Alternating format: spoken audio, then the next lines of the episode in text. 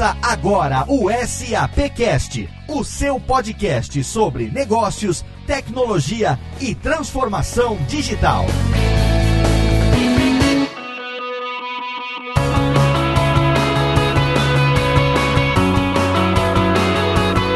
Saudações ouvinte do SAPcast, eu sou Léo Lopes e tá no ar mais uma edição do seu SAPcast, o podcast da SAP Brasil. Nosso encontro quinzenal para falar sobre negócios, tecnologia e transformação digital. E nós chegamos ao último SAPcast do ano de 2017. Ah, pois é. Mas olha só, criançada, se foi excelente o ano, ninguém fica triste. É, exatamente. Tem que comemorar porque nós chegamos ao SAPcast de número 35, o último último programa do ano de 2017 da nossa segunda temporada. E pro programa de hoje, eu estou aqui com meus amigos Rodrigo Murad e Max Cunha, porque a gente tem aqui mais áudios do SAP Fórum e uma convidada especialíssima para falar hoje sobre pensamento inovador. Meus amigos, chegamos ao último programa do ano em altíssimo estilo, hein? Isso aí, Léo. Hoje é o último programa do ano. Acho que uh, o convidado especial é realmente para fechar com chave de ouro tudo que a gente produziu nessa temporada 2 do SAPcast. E fica aqui para o nosso ouvinte um pouquinho dos melhores conteúdos que a gente teve ao longo do SAP Fórum. São convidados especiais, alguns dos keynotes que palestraram no SAP Fórum e que deram para nós a honra, o prestígio de gravar e conversar um pouco para o ouvinte do SAPcast. Então, o que mais tem aqui, Léo, é pensamento inovador e pessoas que estão fazendo a diferença aí no mercado corporativo, usando tecnologia e inovação. Exatamente. No programa de hoje, a gente traz para você aqui alguns áudios que foram gravados ainda no SAPcast Live Lounge, dentro do SAP Fórum Brasil 2017, falando sobre pensamento inovador. A gente tem quem aqui hoje? Quem que a gente separou para esse programa final, hein, Max? Para responder essa sua pergunta, Léo, eu adianto que são seis nomes, seis palestrantes do mercado super interessantes e eu começo citando a Beia Carvalho, uma futurista que já esteve conosco em outras edições. Tivemos também o Luli Radfacher, o Carlos Nepomucemo, Paulo Silvestre, João Pacífico e para fechar o Murilo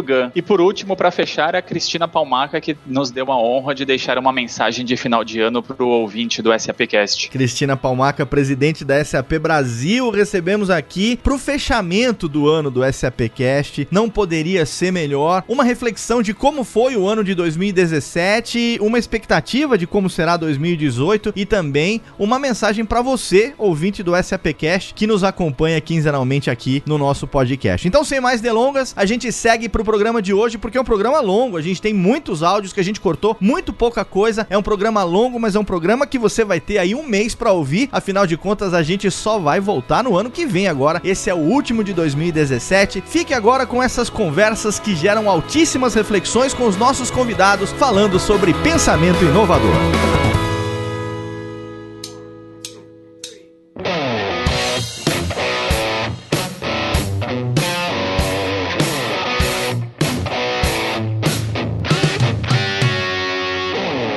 Aqui no SAPcast Live Lounge, diretamente do SAP Fórum Brasil 2017. Eu tenho ao meu lado Beia Carvalho. Olá. Olá, que prazer finalmente nos encontrarmos pessoalmente. É verdade, nós estamos no terceiro SAPcast. Não é verdade? É, e a gente só se conhecia virtualmente. Agora que a gente está se encontrando, a gente que se segue nas social medias. Isso.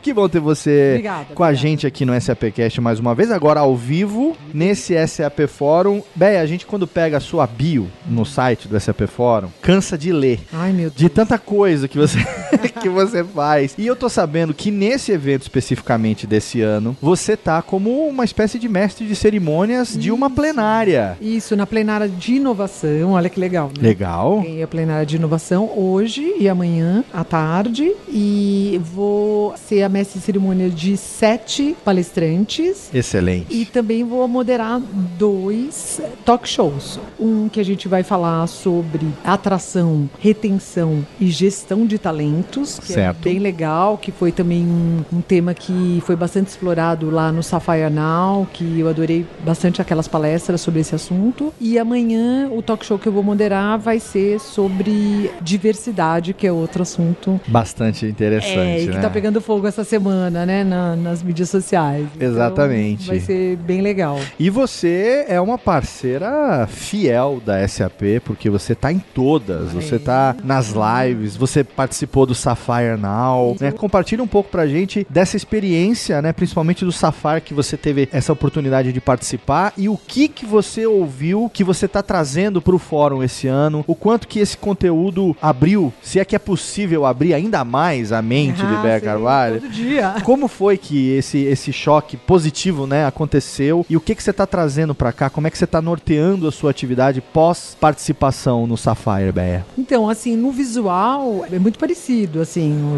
o Sapphire Now, que foi esse ano em maio, em Orlando, né? Lá as dimensões são realmente monstruosas, mas aqui é o segundo, eu tô sabendo que o SAP Forum Brasil é o segundo maior do mundo. né? Exatamente. A- Então- tirando o Sapphire Now, o SAP Forum Brasil é o maior evento Isso. da SAP. Então, assim, o jeito da gente circular aqui dentro, assim, é muito parecido, né? O, o- todo o visual. é, o branding é o identidade, mesmo, né? muito Então tem uma, uma padronização que é, É. muito bacana, né? Uma coisa que eu achei legal que aqui tem essas ilhas de cafezinho, né? Isso é só pra gente. Exato. Esse é o toque Toque brasileiro. brasileiro. E acho que lá uma das coisas que mais me tocou e que eu ontem mesmo falei do Hasson Plattner, que foi um- uma palestra que eu vi dele, e que ele fala uma coisa que a gente está sempre falando, que é das empresas deixarem de fazer as coisas para os seus colaboradores, né? Trocar essa palavra para para juntos. Juntos, né? excelente. Então Sim. eu já falei isso uma outra vez quando a gente conversou, mas é,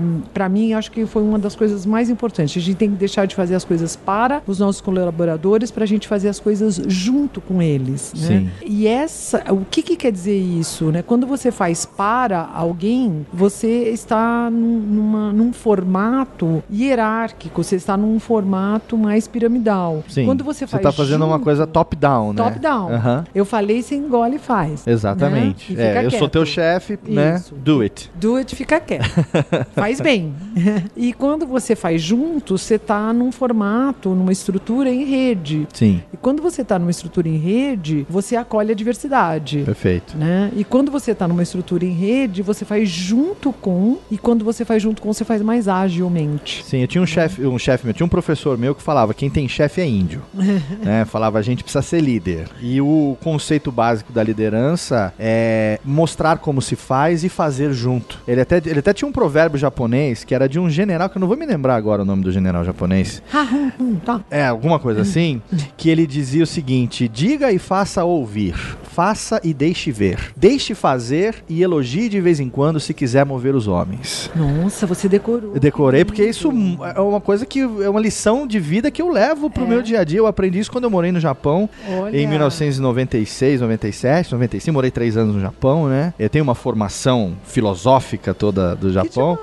E eu, tô- e eu me identifico muito com você exatamente por essa questão, porque você é a primeira, a- uma das primeiras, talvez a primeira pioneira de falar sobre inovação, mulher falando sobre inovação, e você é uma futurista, futuróloga, futurologista, que a gente brinca, mas assim, o futuro, ele, é, é- é- é- essa, esse, esse título é, de futurista, esse, esse, vou colocar entre aspas, esse rótulo de futurista, ele é tão injusto, né? Porque o futuro tá acontecendo a cada momento e você tá fazendo parte disso. E você tá me trazendo agora uma questão de liderança que a gente ouve falar há tanto tempo Uhum. e que ainda é um paradigma. É. Né? Então, o quanto que você encontra de dificuldade em, em ver que muita gente até sabe na teoria, como eu agora coloquei, na teoria é muito fácil, mas na prática é um processo totalmente distinto. E isso também, é, eu não vou lembrar agora exatamente é, os percentuais, mas eles são bem gritantes ah, das empresas, do número de empresas ah, no mundo, né, uma pesquisa da SAP que reconhece como assim primordial que ela faça a transformação digital, mas é que é um número absurdo, assim, quer dizer, quase todas as empresas reconhecem a necessidade da transformação digital Sim. e o percentual de empresas que realmente Efetivamente. estão fazendo, efetivamente estão fazendo,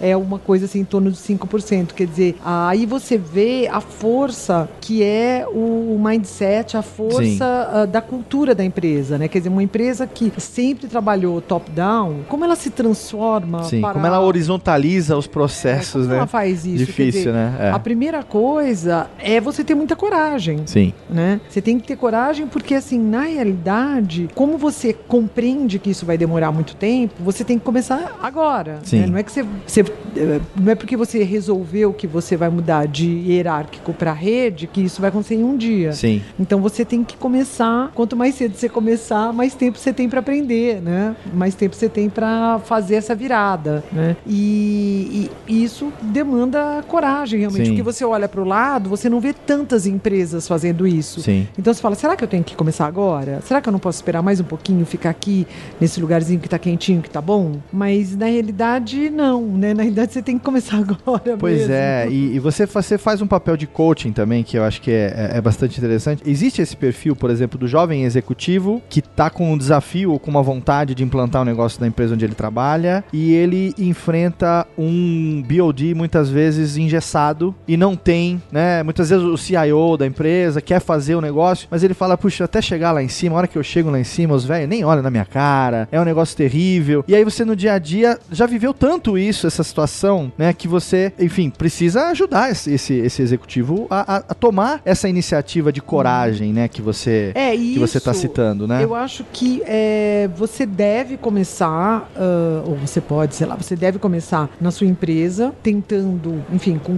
colegas, pessoas que você se dá bem. que Sim. come- come- eu, eu falo assim, comece, né? Então, assim, comece a estudar uma nova tecnologia. Certo. Né? Uma que você acha bacana, né? E, ah, vá, pergunta aí, será que você também acha essa bacana? Ah, então vamos começar a estudar isso? Você pode Vai começar- criando alianças. Vai criando alianças. Você pode começar dentro da empresa de uma forma absolutamente informal. Sim. Você pode começar dentro da empresa com algum suporte da empresa, ou porque a empresa vai te dar, sei lá, é, salas, ou ela vai te, é, te providenciar com é, documentos e coisas de, de outras, vamos dizer que seja uma empresa multinacional, então ela tem outras áreas no mundo que podem ter, enfim, conteúdos né, que possam ajudar. Aí, então, aí eu acho que entra uma coisa que é o seguinte: quando a pessoa começa a querer fazer uma coisa dentro da empresa dela, com aquela super coragem, com aquela super boa vontade, com aquela super energia, e ela vai encontrando aquele paredão, paredão, paredão, paredão, ela se desestimula de um Ah, tal jeito que ela pensa que não tem saída, né? Perfeito. Mas eu- Desmotiva, é, né? Desmotiva totalmente. Eu acho que a saída é assim, tentou, tentou, não deu, também não, dá pra tentar a vida inteira Sim, claro. aqui. Então, será que não seria legal você começar com os amigos que você tem que estão em outras empresas? Dizer, Perfeito. fazer uma- um outro tipo de rede, né? Também não deu. Será que não é legal você fazer com pessoas que têm o mesmo interesse seu, mas uma mora na Rússia, outra mora na Coreia, Sim. outra mora ah, na Noruega, entendeu? É, a gente estava agora no almoço falando sobre como as pessoas falam de boca cheia de um mundo globalizado e como elas não se aproveitam de um mundo globalizado. Exato, exato. né? E ao mesmo tempo a gente sofre ah, de muitas coisas que é viver num mundo globalizado e não tira as vantagens, né? Que é você poder estudar em rede com amigos, né? Ah, nós até hoje éramos amigos virtuais. Exatamente, é exatamente. Nos conhecíamos online e, e é interessante porque é, eu tenho muito essa sensação também no meu, no meu trabalho, né? Como, como podcaster, como radialista, que a- as pessoas conhecem tanto a gente online que quando a gente finalmente as encontra pela primeira vez, não há uma sensação de que nós estamos conhecendo a pessoa. Não há. A familiaridade é tanta Exatamente. que você olha pra pessoa da qual você já conhece a foto via avatar ou via né, o Facebook, viu o Twitter. vídeo. Já viu o vídeo, já acompanha tanto, que você dá um abraço e diz, ei, tudo bem? É. Como que, né? Oi, que prazer conhecer. Não existe esse que prazer conhecê-lo. Por quê? Porque eu já te conheço, Sim. né? E isso numa realidade é, corporativa, né? Vamos aplicar isso pra uma realidade corporativa. Então, esse, esse exemplo é muito bom, que assim, eu acho que nós, como indivíduos, a gente já consegue fazer muita coisa em rede. Certo. Como, como indivíduos. Somos, às vezes, pessoas que estão trabalhando, mas na nossa vida a gente consegue. Uhum. Na nossa vida, a gente também consegue ver muitas ocasiões, dependendo aí da pessoa faz- generalizando, Sim, que não tem mais esse online e offline. né? perfeito. Não há uma É, distinção Não há clara, uma né? distinção clara, que é isso, por exemplo, eu acho, eu, como eu te conheço virtualmente, eu te conheço. Sim, a gente se conhece. Né? Se conhece? Eu Pronto, sabia não do seu machucado, eu já Isso. perguntei, aí, tá melhorando? Como é que tá? Porque Então. em momento nenhum você me ligou, falou, Léo, me machuquei, mas eu acompanhei o processo, porque, né, eu te sigo, eu te acompanho, Exatamente. e eu tô up to date do que tá acontecendo, né? E aí, quando você entra na empresa, né? E, e aí eu tô falando empresa grande, pequena, brasileira, multinacional, você entra na empresa tem assim, ah, lá fica o digital. é, Aqui exato. fica o não sei o quê. Tem Exato. o marketing digital e o marketing ah, offline. E algumas empresas até se referem, ali ficam os meninos do digital. Isso. A os- molecada do digital molecada, fica ali, é, né? É. Aqueles chatinhos. É, os hipsters, né? Eles Isso. fazem essa distinção clara, né? É, e aí você fala, mas como assim? Como que, né? é, Exato. Digital é tudo, né? E aí, então, assim, a- a- essa, essa vida online offline, quer dizer que é uma vida só, é, eu acho que muita gente já tem isso claro para si, e, né, e, e, para sua rede, Aham. mas a, é a, o, a, o- a cultura do trabalho é tão forte, né? Esse mindset empresarial ele é tão forte que ali fica essa- esse muro, essa separação que não beneficia ninguém Sim, com né? certeza. Não beneficia ninguém. É, eu sempre falo que logo, logo, o que, que vai acontecer? Você vai, vai olhar, assim, uma criança de 5 anos dizendo: Meu pai fala umas coisas esquisitas, ele fala assim: Ai, tem um mundo online e um mundo offline. Sim.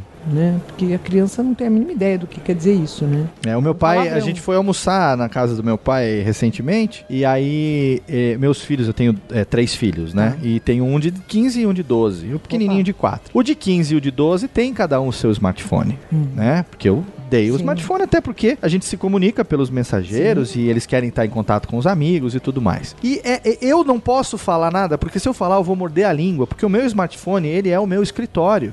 Aonde eu tô, eu posso não estar no meu escritório físico em Serra Negra, mas eu, pelo meu smartphone, eu tô controlando tudo, todas as atividades da empresa. Então, muitas vezes tem entretenimento, sim, mas no meu caso tem muito mais trabalho do que entretenimento. E os meus filhos me veem com aquela ferramenta na mão. Então, como eu vou morder a língua e falar, menino, saia do celular? Sim. né? Aí o meu pai falou assim, meu pai é de outra geração, tem 72 anos, tem também o seu smartphone que eu e minha irmã demos de presente, mas ele falou assim, ah, às vezes dá vontade de quando vocês vierem aqui da próxima vez, eu vou fazer uma cesta e aí pra entrar na casa do vô vai ter que deixar o celular dentro da cesta. E aí os Desconexão. a desconexão. E aí os meninos ficaram assim, em respeito ao vô.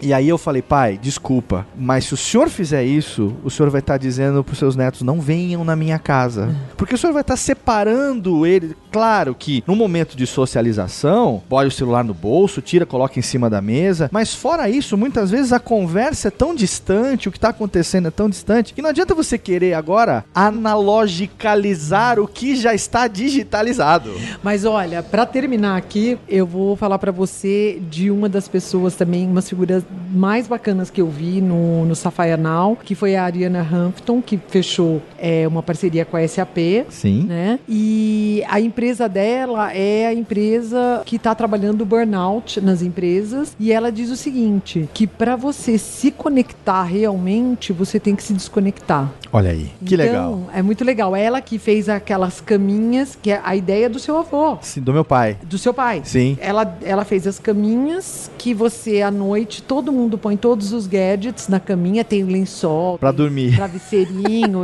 tem cobertorzinho, verdade. Eu vi Ela, o case. Você viu o case? Vi. Então, e aí passa com a caminha, todo mundo vai pondo lá e põe a caminha fora dos quartos. Sim, pra não sim. ficar nem perto, nem dentro dos cômodos. E aí ela diz que então você. a- Ao, se, ao realmente se desconectar no outro dia, ou enfim, quando você se conecta, você se realmente Se é, reconecta. se Se, reconecta. conecta de verdade. de verdade, né? Inteiramente. E se você tá o tempo todo ligado, Sim. você não tem isso, né? Eu me lembro uma vez que eu, eu falava assim: Ah, mas eu nunca desligo meu computador. Aí um, um nerdzinho falou assim pra mim: Mas precisa desligar. Precisa desligar porque eles fazem sinapses enquanto você desliga. Eu achei isso fantástico. né? Sim, Então, é assim, que nem a gente dormindo, é né? que nem a gente dormindo. Então o computador precisa ser desligado. Eu nunca desligava. E é a mesma coisa, a gente também, né? A gente. e Foi legal do seu pai falar isso, porque de alguma Sim. forma ele captou exatamente isso. Sim. Né? Que as crianças E eu fui contra o meu Você pai. foi contra, tá vendo? Sim, tá vendo só? E Agora a Ariana Huffington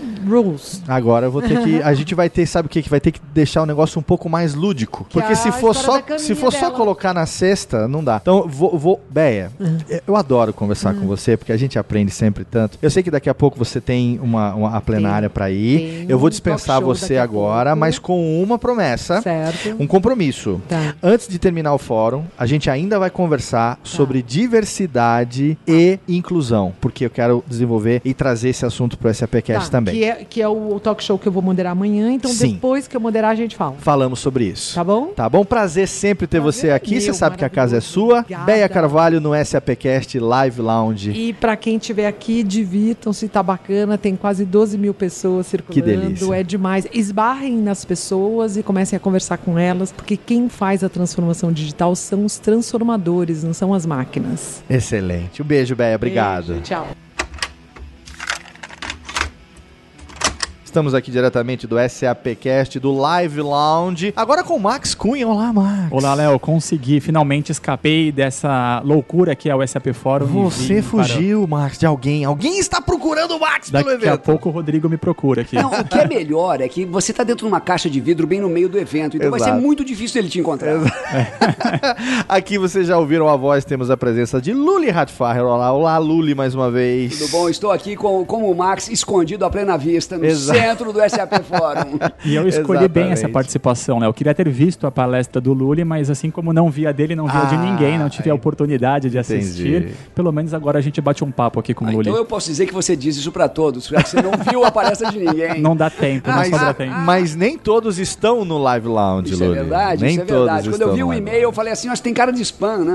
Aí eu fui ver que não, é verdade. Olha só, estão falando meu nome mesmo. Fui eu que Estamos escrevi aqui. aqui. o texto. É, é, tipo, Exatamente. é, é um spam de próprio punho. Você foi escolhido, selecionado Ah, entre muitas muitos. graças. Ouvinte do SAPcast já conhece, o Luli já esteve aqui com a gente, já conversamos anteriormente num SAPcast inteirinho, todinho, Pois é, foi bem bacana todinho aquele. seu, esteve lá Sobre o nas... Leonardo, que foi uma sobre coisa SAP incrível. Leonardo, exatamente. E agora a gente está aqui para falar um pouco, Luli, sobre a sua palestra, né? O seu, a sua fala aqui dentro do SAP Legal. Fórum, viver dentro da máquina, Max Cunha. Foi um dos títulos mais interessantes Não que é? eu vi na agenda do fórum. O que, que é viver dentro da máquina, Lully? A gente está dentro da máquina hoje? É, ainda não, mas a gente está entrando dentro da máquina. O ponto mais importante é que, é, dentro do ambiente de tecnologia, é muito importante, às vezes, você dar um passo para trás e ampliar a sua reflexão sobre o ambiente em que você está. Porque é, essa influência social pode ser muito grande. O que aconteceu? Antigamente, você vivia com a máquina, então você tinha um PC que você podia desligar a qualquer momento e ir para casa no final de semana. Hoje, a sua máquina ela é uma prótese digital. Então, é, você sai de casa, você tem três chaves. Você tem a chave de casa, a carteira e o celular. Se você sair sem a chave, é um desconforto, você vai passar o dia inteiro meio pensando que a sua casa pode ficou aberta. Se você sair sem a carteira, é um desconforto, você vai passar o dia inteiro pedindo dinheiro emprestado. Se você sair sem o celular, você volta para casa.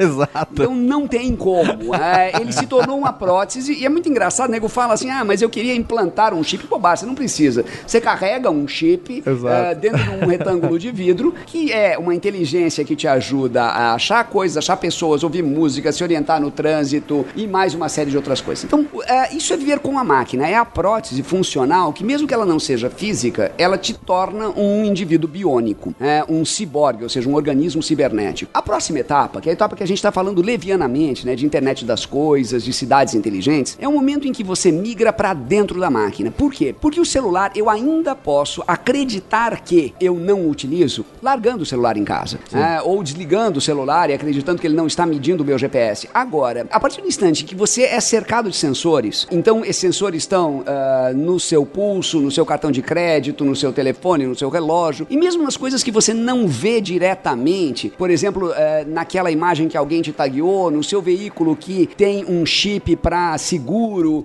eh, ou um monte de outras pequenas coisas, você percebe o seguinte: você está dentro da máquina e você não tem como sair dela e você não tem como questioná-la. E o grande ponto é esse, quer dizer, eu dou um paralelo, né? Na, na apresentação eu fiz um paralelo bastante simples, que é com a indústria automobilística. Se você pegasse a indústria automobilística em 1930, 1940, todo mundo ali dizia: olha, eu não quero fazer um carro mais seguro, não quero fazer um carro mais silencioso e não quero fazer um carro menos poluente. E o que aconteceu? A pressão social foi enorme e os carros se tornaram mais seguros, menos poluentes e mais silenciosos e todo mundo ganhou, inclusive a indústria automobilística. Sim. O que acontece hoje com o mundo digital é que os grandes das redes sociais, eles estão oferecendo sem nenhuma restrição. Então eles se comportam, de certa forma, como mafiosos. Veja, por exemplo, o Facebook, ele te dá uma proteção típica de mafioso, que ele fala assim, olha, eu anuncio em mim que eu faço você aparecer. Aí você fala, não, não quero. Ah, então tá bom, então você vai sumir, meu irmão. Sabe? É igualzinho ao mafiano, ao mafioso siciliano.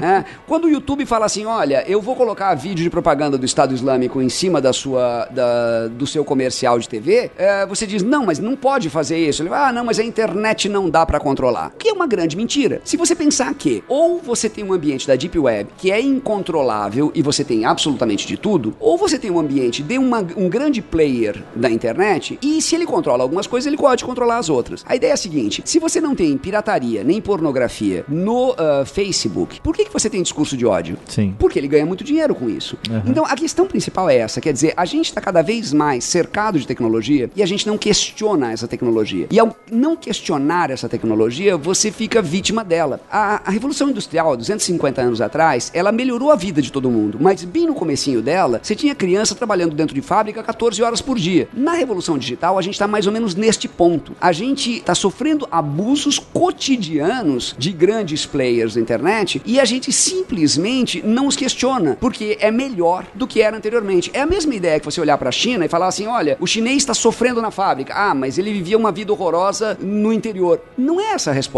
Ele não pode viver aquela vida de miséria no interior, mas ele tem que viver uma vida de qualidade na fábrica. Ô Luli, mas hoje eu vejo já algumas pessoas que começaram a questionar esse movimento, né? Tem até um termo que está na moda que é o detox digital, pessoas que tentam viajar e desligar todos, né, é, desligar os dispositivos, então, desconectar mas... das redes sociais. Será que é possível ou é uma ilusão esse assunto? É, isso é mais ou menos uma ilusão tão grande quanto o orgânico. Vamos pegar o orgânico, por exemplo. O orgânico deveria surgir como uma resistência à agroindústria pela quantidade de veneno que ela coloca ali. Sim. Não virou. Virou uma espécie de agricultura de rico. Porque você não consegue com a agricultura virou orgânica. agricultura gourmet. Virou, exatamente, gourmetizar é. a agricultura. Porque você não consegue com o orgânico alimentar 7 bilhões de pessoas. Sim. O que você deveria fazer é usar o orgânico para pressionar as grandes empresas de agricultura para que elas colocassem menos veneno nas plantas e seria o ótimo. O foco deveria ser a saúde, né? Exatamente. Do mesmo jeito que a hora que você promove o detox digital é mais ou menos como você dizer, dizer para a mulher é, que sai com um vestido curto que ela não deveria sair com aquela roupa ou que ela não deveria andar naquela rua à noite. Sim. O que é completamente errado, porque o erro está na sociedade que permite é, ou, que, é, ou que proíbe o indivíduo. Então, o grande problema do detox digital é que, primeiro, ele não funciona porque você não tem uma vida social uh, adequada e, segundo, ele é mentiroso porque o seu cartão de crédito, o seu telefone celular. bom,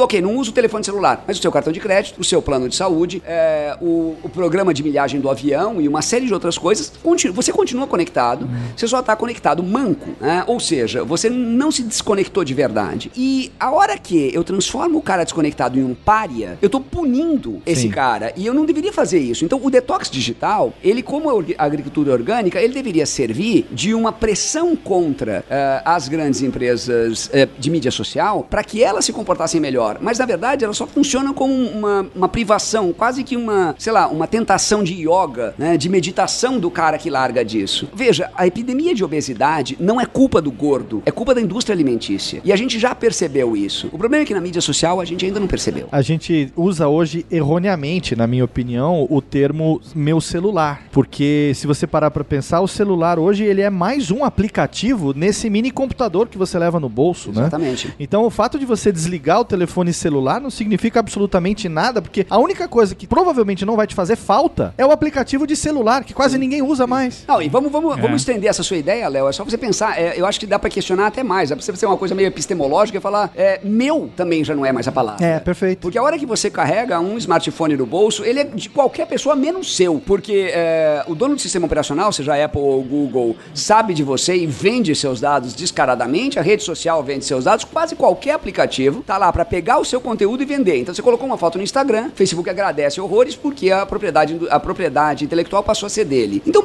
peraí, é, o celular é seu mesmo? Né? A Apple mesmo não deixa você nem trocar a bateria do telefone. Ou seja, o, o, seu telefone não é dele, se eu não posso abrir e trocar, ele não é meu. Sim. Dá para imaginar um caminho ou uma alternativa para sair? Era o que eu ia perguntar. É, eu Tem acho como assim, a gente imaginar uma vida fora é, dessa máquina, Luli? Então, porque é bem caótico. Porque com todo mundo que a gente conversa aqui na nossa realidade também do SAPcast, é claro, no dia a dia sim, da sim. SAP, todo mundo que a gente conversa, a, uma das coisas que é, é sempre dito é, é um caminho sem volta. Não, e pior, não, é um caminho caminho sem volta, é um futuro que não tem mais como escapar dele, é uma Não. coisa E perene. quem tenta sair parece que é mal visto pela Pois é, sociedade. não, é Se você fala exatamente. no seu trabalho que depois do expediente você não atende mensagem de WhatsApp, vão te olhar feio, vão Pois falar é. como assim? Mas é que tá, isso é estúpido, porque é, é mais ou menos, imagina o seguinte, imagina que você está discutindo a indústria automobilística em 1930, tá? Então, dentro da visão de 1930, m- as pessoas ainda têm a ideia do cavalo muito evidente na cabeça. E o carro é uma clara evolução com relação ao cavalo. Sim. Então você imagina que aquela porcaria, que é basicamente aquela carroça com motor barulhento que faz 8 litros por quilômetro, você acha que aquilo é um automóvel. E você não demanda um automóvel melhor.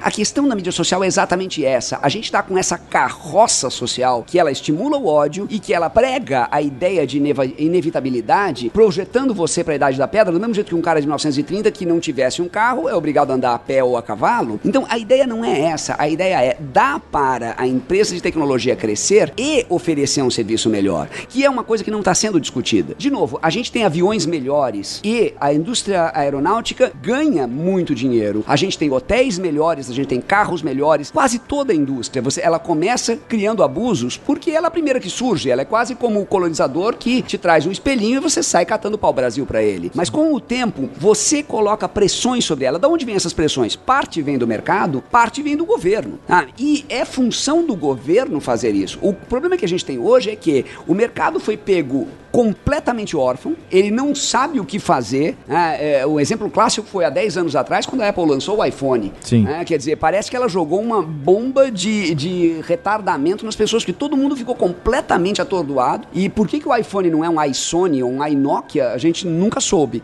Mas, do mesmo jeito, o mercado não faz nada e o governo não faz nada. Pelo contrário, eles só querem saber como que eu posso me aproximar deste gigante, deste grande mafioso. Então, a resposta não é essa. né? Aconteceu uma coisa interessante há uns dois meses atrás, quando grandes anunciantes ingleses começaram a ver no pré-roll do vídeo do YouTube anúncios do Estado Islâmico. Sim. E é, o- eles foram lá, mas eram é, anunciantes grandes, tipo Volkswagen, Samsung, etc. Foram no YouTube e falaram assim: olha, que absurdo é esse? Aí o YouTube entrou com essa desculpinha, sabe, do inevitável. Olha, é inevitável, a internet usa generated content, todas essas coisas. Aí, obviamente, o cara da Samsung falou: então azar, não anuncio mais no YouTube. O YouTube, como menino mimado, falou: azar, tem um monte de gente na fila, você vai perder um monte de consumidor. Não anuncia, eh, renegue a internet. E aí a Volkswagen falou a mesma coisa. E aí uma rede de hotéis falou a mesma coisa. E todo mundo começou a falar. Resultado, acho que 15 ou 20 grandes anunciantes abandonaram o YouTube em uma Sim. semana. Aham. O YouTube tomou um prejuízo violento e rapidamente sumiram os vídeos do Estado Islâmico do pré-roll. Sim. Então, quer dizer, é muito fácil pregar a ideia do inevitável, porque a ideia do inevitável, ela defende o seu modelo de negócio, que é um modelo de negócio que não tem concorrência. Só que é um modelo de negócio, honestamente, de 1850. É um modelo de negócio muito parecido com a Companhia das Índias Ocidentais, indo lá e detonando a África em troca de diamante. Sim. O que a gente precisa fazer hoje é demandar dessas empresas ações de verdade. Quer ver? Eu vou dar um exemplo, já que a gente está nomeando nomes, né? Sim. E é, vamos falar da IBM. A IBM silenciosamente está criando com o Watson uma baita de uma encrenca em que ela vai monopolizar os serviços de saúde e os serviços jurídicos. E ninguém faz absolutamente nada. A hora que a IBM tirar um monte de médico clínico e tirar um monte de advogado do mercado e ela for o único serviço jurídico e médico, será que só aí a gente vai perceber que você não tem filtro nisso? E outra coisa, a hora que uma empresa como a IBM tem todos os dados médicos e jurídicos, a IBM pode vender esses dados para um serviço de recrutamento e uma empresa grande simplesmente deixa de recrutar alguém porque essa pessoa tem alguma tendência a ter problema médico. Certo. Então, esse é o problema. E não cabe ao consumidor, não cabe ao cidadão comum resolver. Cabe à sociedade tentar impor restrições. Eu acho o Watson uma grande ideia da IBM, mas ela precisa ter controle. Sabe, nesse ponto eu sou muito fã da SAP porque as ações, eu acho uma coisa muito alemã. A SAP, ela é muito transparente nos atos. Então você vê o que ela fez com o Hoffenheim, né? Eh, o que ela faz com o agronegócio. Você percebe são muito claras. Olha, eu tô aqui, eu ganho dinheiro assim, você ganha dinheiro assim. Ninguém explora ninguém, ninguém tem um comportamento eticamente questionável e todo mundo ganha. O que é muito legal. Mas é muito diferente dessas é, maravilhosas startups do Vale do Silício. Você dizer hoje viver sem Facebook é que nem você dizer em 95 viva sem Office. Sim, exatamente. É, para algumas pessoas até Facebook é sinônimo de internet. Pois é. Né? Pois é. A minha mãe ela fala, eu tô na internet. O que, que tá é? no Facebook. Ela tá, tá no Facebook? Ah, mas Exatamente. é só você pensar, a gente fala, a gente fala, né, da mãe ou das pessoas com pouco acesso à internet, é só tira da sua internet. Você que Sim. é um cara esclarecido, cinco grandes propriedades, tá? Tira dela Google, Apple, Microsoft, eh, Facebook e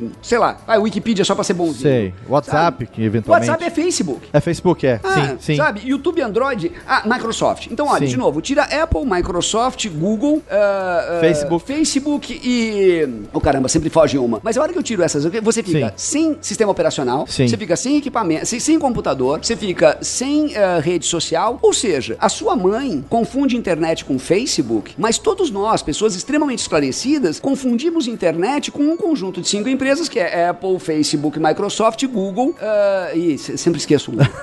É impressionante. É, então, eu acho que assim, o- a grande questão é essa, sabe? A gente precisa é, questionar a ação. Ninguém quer impedir. Esse é o grande problema do cara. Eu concordo, é, ma- é mal visto o cara, porque o cara, sei lá, o cara parece um comunista, né? Não, e tal, queremos, queremos um mundo sem a internet. Não, não, não é isso. E as pessoas do código aberto até jogam contra, né? Não Você é os- postura revolucionária. né? não, não precisa. Na verdade, é a revolução evolutiva. Ela é muito mais Perfeito. parecida com uma, uma postura do norte da Europa. É claro que você olha os caras que nem o Stallman, né? Você vê aqueles gordos de cabelo, de cabelo grisalho e rabo de cavalo. Mas não é essa a ideia. A ideia é como que eu consigo ter um Facebook melhor? Como que eu consigo ter um Google melhor? Como que eu consigo fazer com que essas empresas cresçam e não destruam a sociedade em volta? De novo, você quer comer o seu bife, mas você não quer que a empresa que te dá o bife destrua a Amazônia. Perfeito. Ah, e a gente pode conseguir as duas coisas. Excelente. É um assunto que a gente vai discutir muito ainda. Vamos a pensar gente muito, vai, né, Léo? A gente vai precisar ter você em outras edições do Eu não SAPcast, sei, eu, eu viu, acho que Luli? talvez essa seja a minha última. Depois que eu falei de todas as grandes empresas de internet, eu acho que provavelmente eu entrei na marca preta né, e vocês nunca mais me chamarão. Mas. Amanhã a gente vai encontrar a Luli do programa do Datena. É, ou então a- amanhã, amanhã vem, uns, vem uns caras assim, uns caras com os ternos pretos, muito bem cortados, Com da SAP, óculos e- A gente é. vai ter que dar trabalho pro jurídico da empresa. Exatamente. A próxima vez eu sento junto com o cara do jurídico. Ele, não, não, não. É. Luli, uma coisa que é muito gostosa conversar com você sempre é que você é um provocador, né? Então eu acho que a gente hoje tem um lugar comum muito definido em quase tudo que a gente tá fazendo. Então não é porque a gente tá é, é num mercado ou numa, num nicho que é um nicho que realmente tem um, um- um impacto positivo, também negativo, mas Sim, muito sim, positivo na vida das pessoas, que a gente pode se acomodar. Eu acho que essa Exatamente. postura de provocação é aquilo que a gente precisa para poder é, iniciar um raciocínio acerca de posturas. Porque eu, eu fico com medo, sabe? Por exemplo, nós somos de uma geração, o Max mais jovem, eu no meio, você um pouquinho velho. mais velho, mas a gente é de uma geração que conheceu o mundo pré-internet, né? A gente, a gente conheceu o mundo sem o Max, telefone o Max em celular. documentários. Em documentário. É, mais ou menos. A gente conheceu o mundo sem telefone celular. Agora eu tenho medo, por exemplo, dos meus filhos, que hoje vivem o mito da caverna de Platão. Exatamente. Eles estão ali dentro. Eles não sabem que existe um mundo além daquela caverna. Eles, eles não têm muita noção. Então, a mim, como pai, cabe muitas vezes gerar conteúdo lúdico Sim, e coisas sim. que os tirem dessa postura, desse lugar comum, que eles nasceram nele, Sim. e tentar é, incentivá-los a terem uma visão diferente acerca de um mundo que pra eles não é comum. É para mim, para é, nós era. Uma né? frase bem comum que a gente fala é que tecnologia é tudo aquilo que foi inventado depois que você nasceu. Sim. É, o que foi inventado antes de você nascer é a ordem natural das coisas. Exatamente. E é muito importante fazer o indivíduo questionar, sabe? É Assim, perguntar. A gente faz isso com mídia. Ah, você olha para uma, uma Veja, um Estadão, uma Globo, você aprendeu a questioná-la. Não quer dizer que você vai parar de usá-la,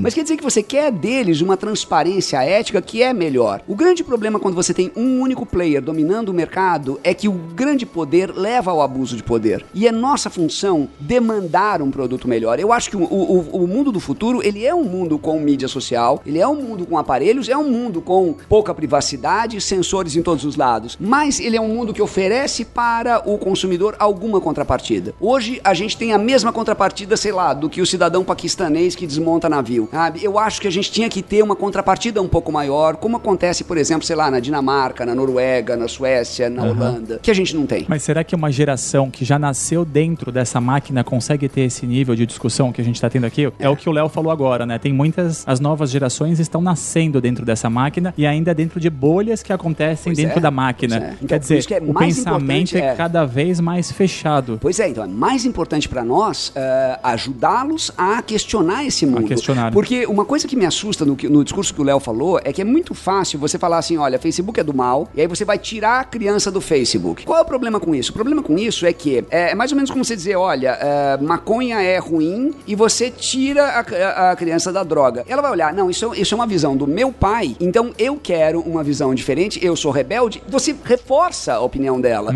porque ela para questionar a sua autoridade, ela mergulha aí. Então, é, o ponto importante é como mostrar para o indivíduo, como mostrar para o indivíduo que, por exemplo, sei lá, a polarização social que leva o indivíduo a votar no Bolsonaro ou a um fenômeno como o Trump, etc., é efeito de uma concentração de mídia social e que essa mídia social precisa, você vê, ela tem um efeito político muito claro e a gente precisa restringir. Então, é cada vez mais importante. Por quê? Porque a hora que é, e voltando para o tema da palestra para a gente meio que encerrar o tópico, é Sim. a hora que essa ideia, essa ideologia, essa forma de pensar tiver embedada na sua privada, na sua porta, na sua parede, no elevador da sua casa, na sua televisão, no seu carro, vai ser muito mais difícil enxergá-la. E esse tipo de comportamento só leva a uma enorme infelicidade social e você não consegue nem entender o porquê. E quando você não entende o porquê, o resultado é depressão, porque você acha que o erro tá em você. Sim. É aquele gordo que, por só ter comida de má qualidade oferecida pra ele, ele acha que ele é gordo porque ele é fraco Perfeito. e não combate. Luli Radfar, sempre um prazer receber você aqui, esse provocador. Ah, muito, obrigado. bom, Luli, muito bom. Os links para as redes sociais do Luli, como sempre, estão no post desse programa para você acompanhar e, enfim, saber o que é, o que é, o que é que vem. O Luli é sempre uma surpresa, né, Max? Sim,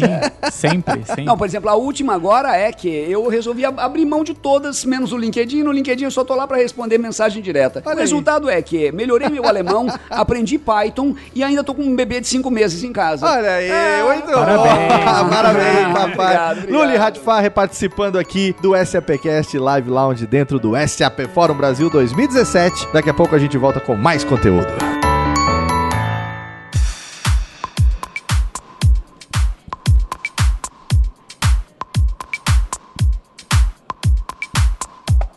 Olá, ouvinte do SAPcast. Olá, você que acompanha agora a nossa live na fanpage da SAP no Facebook. Eu sou o Léo Lopes e a gente está aqui diretamente do SAP Fórum Brasil 2017, transmitindo esse link para vocês e ao mesmo tempo gravando aqui um episódio do SAPcast. O SAPcast, se você não conhece, é o podcast da SAP que traz quinzenalmente clientes, prospects, traz aqui conteúdo sobre todas as novidades, falando sobre negócios, tecnologia e transformação digital, é claro, do mundo SAP. Você pode acompanhar através do site da SAP Brasil, você pode assinar em qualquer agregador de podcasts, no iTunes, no seu dispositivo Android, você pode ouvir o SAPcast em qualquer lugar. A cada 15 dias tem sempre um programa novo para você. E hoje eu tô aqui recebendo três pessoas que para você que tá me acompanhando aí na live, certamente vai, talvez não ligue os rostos aos nomes, mas agora quando eles se apresentarem, quando eles se apresentarem, vocês saberão quem são aqui. Eu vou começar pela minha esquerda. Gostaria que você, por favor, dissesse para o nosso público quem é você. Olá, eu sou Paulo Silvestre, sou consultor de mídias digitais e LinkedIn Top Voice. LinkedIn Top Voice. Na verdade, a gente tem dois LinkedIns É. Top Voices aqui no nosso programa de hoje. Continuando aqui na nossa curva de apresentação, que se apresente, por favor, para o nosso público. Olá, Léo. Meu nome é João Paulo Pacífico, eu sou empreendedor do Grupo Gaia. Também tenho a honra de estar aqui do lado do meu amigo Paulo, sou top voice do LinkedIn também. Olha aí, Top Voices. E temos aqui também na minha direita ou na sua esquerda, como preferir, a figura de ninguém menos do que Nepo. Quem é você? Apresente-se, por favor. Eu, eu sou Nepo, profissional de inteligência competitiva e metido a filósofo. E nós estamos aqui com os três nesse SAPcast Live, transmitindo agora, porque a gente quer saber a experiência, a impressão de vocês a respeito do SAP Fórum. A gente sabe que é a primeira vez que os três participam desse evento da SAP. É o, é o segundo maior evento da SAP no mundo, né? A gente tem o maior evento que é nos Estados Unidos e o segundo é esse aqui, é o evento mais importante no ano do calendário da SAP.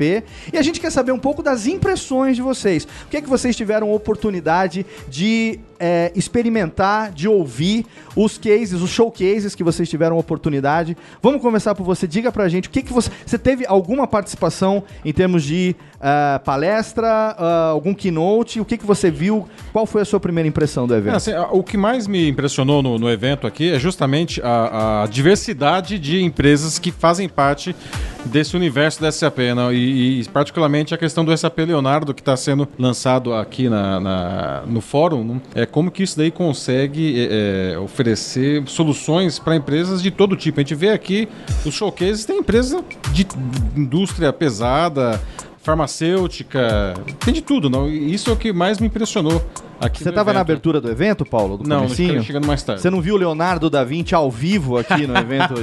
Leonardo esteve conosco aqui, Nepo viu o Leonardo da Vinci ao certeza, vivo? vi. Ele, ele cumprimentou logo no começo. Sejam Isso, bem-vindos é, ao exatamente, evento. é. Espiritismo total.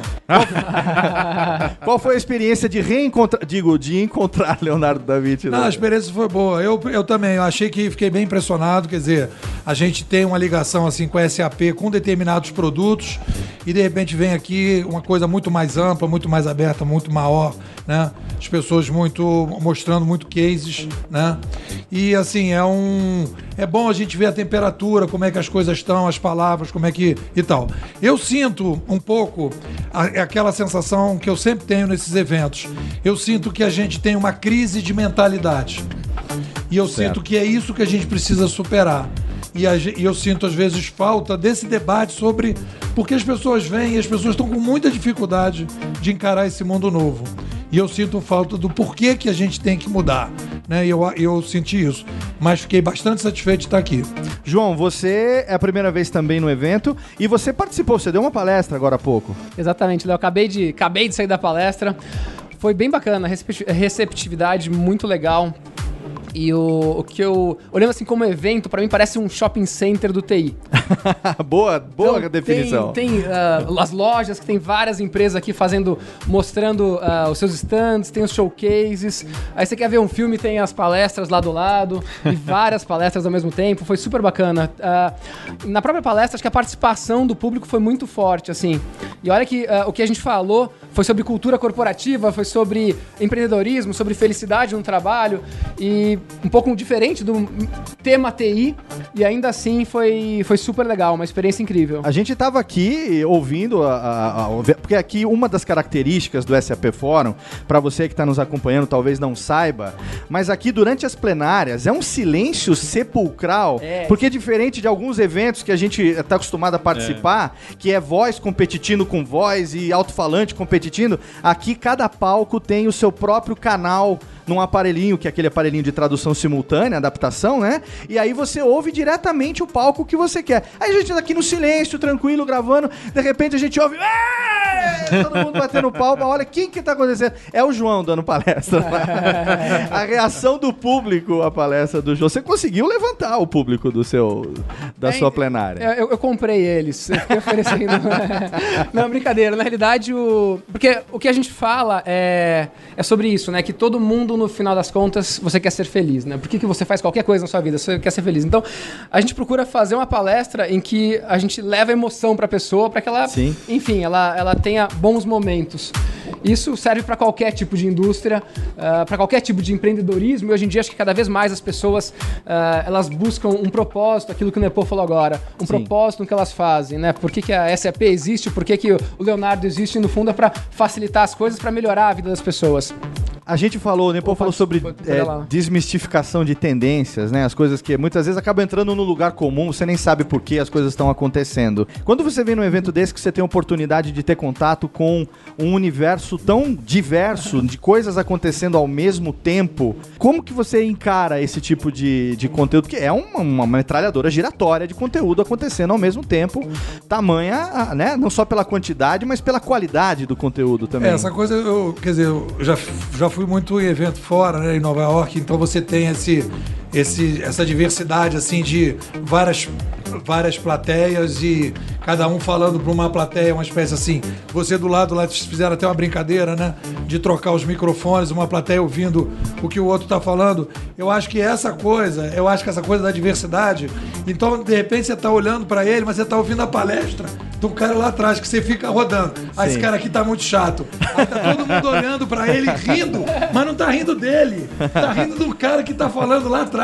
Porque não depende, né, do lugar que você tá. Né? Sim, é só Você escolher tá o canal no aparelhinho e Não, você eu, ouve. e, inclusive eu tive uma vez, e depois até já tive assim, já vi isso acontecer. Eu tive quando era criança um sonho que era fazer a festa do headphone.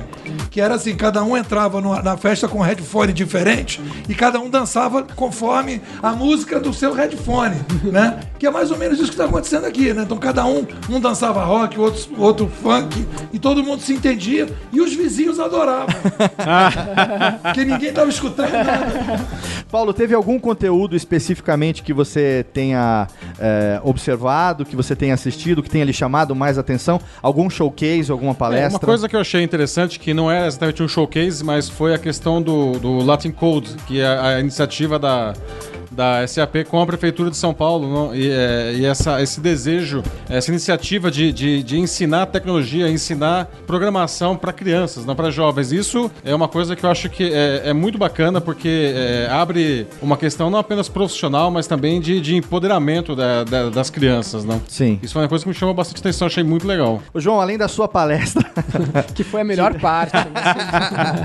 que mais você teve a oportunidade de circular pelo evento, de ver alguma coisa que tenha lhe chamado a atenção? Acho que duas coisas bacanas que eu gostaria de falar. Uma, ah, eu vi a apresentação da Cris Palmaca com o Bruno Covas, do, da parceria que está sendo feita agora da SAP com a Prefeitura de São Paulo, um trabalho bem bacana que acho que vai começar com 400 crianças. Enfim, ah, empoderar as crianças que estão, ah, crianças das escolas públicas, e acho que é algo muito importante ah, essa, essa parceria, tanto para a Prefeitura como para a SAP, como principalmente para São Paulo. Tá? Então isso é algo que eu gostaria de destacar. E outra coisa é nessa imensidão de pessoas que tem aqui dentro, e nem parece assim, tem 12 mil pessoas, mas é tão grande o espaço que você consegue andar, circular, encontrar pessoas muito interessantes. Então, a し você fazer networking, fazer networking não simplesmente trocar cartão, mas encontrar pessoas interessantes, ah, discutir ideias, tal, isso foi muito legal. E aqui essa dificuldade, você fala, ver o que você vai fazer. Se tem várias palestras ao mesmo tempo e várias pessoas interessantes circulando, então é difícil você escolher o que fazer nesse Sim. Curto nesse espaço de sentido, complementando, né, é, essa questão de encontrar pessoas interessantes, você realmente encontrar pessoas que são interessantes de indústrias muito diferentes. Você mencionou agora há pouco a questão de ser como se fosse um shopping center, não? É, realmente, apesar de ser um evento de, de, de TI, na verdade, o que você encontra aqui são empresas de todos os tipos, não? Que, claro, estão todas unidas em torno do, da, da SAP, mas cada uma com o seu negócio, com os seus profissionais, não? E juntos aqui fazendo esse, esse networking que você, que você mencionou, né?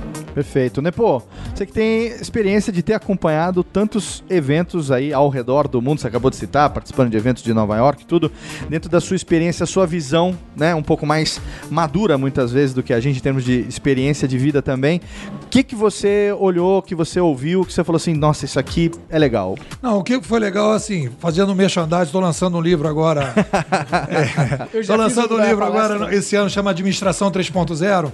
E no livro eu sugiro, como saída para as empresas lidar com esse mundo digital, é criar uma área separada de inovação. Certo. Eu venho falando isso desde 2013 e vi isso em muitas palestras. E eu achei isso bem legal.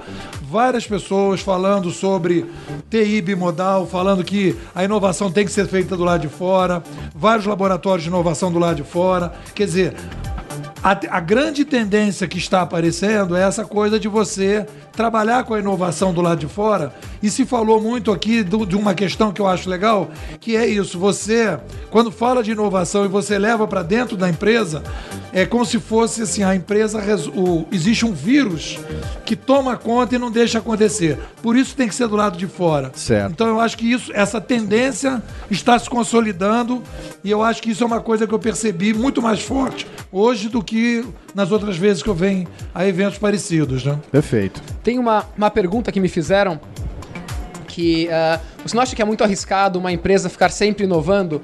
E a resposta que eu tenho é, é arriscado você não inovar. Então, complementando o Nepo, o Nepo aqui, é isso aqui. O arriscado é você não estar criando algo novo. Se você parar de inovar, você está fadado ao, ao insucesso, ao fracasso.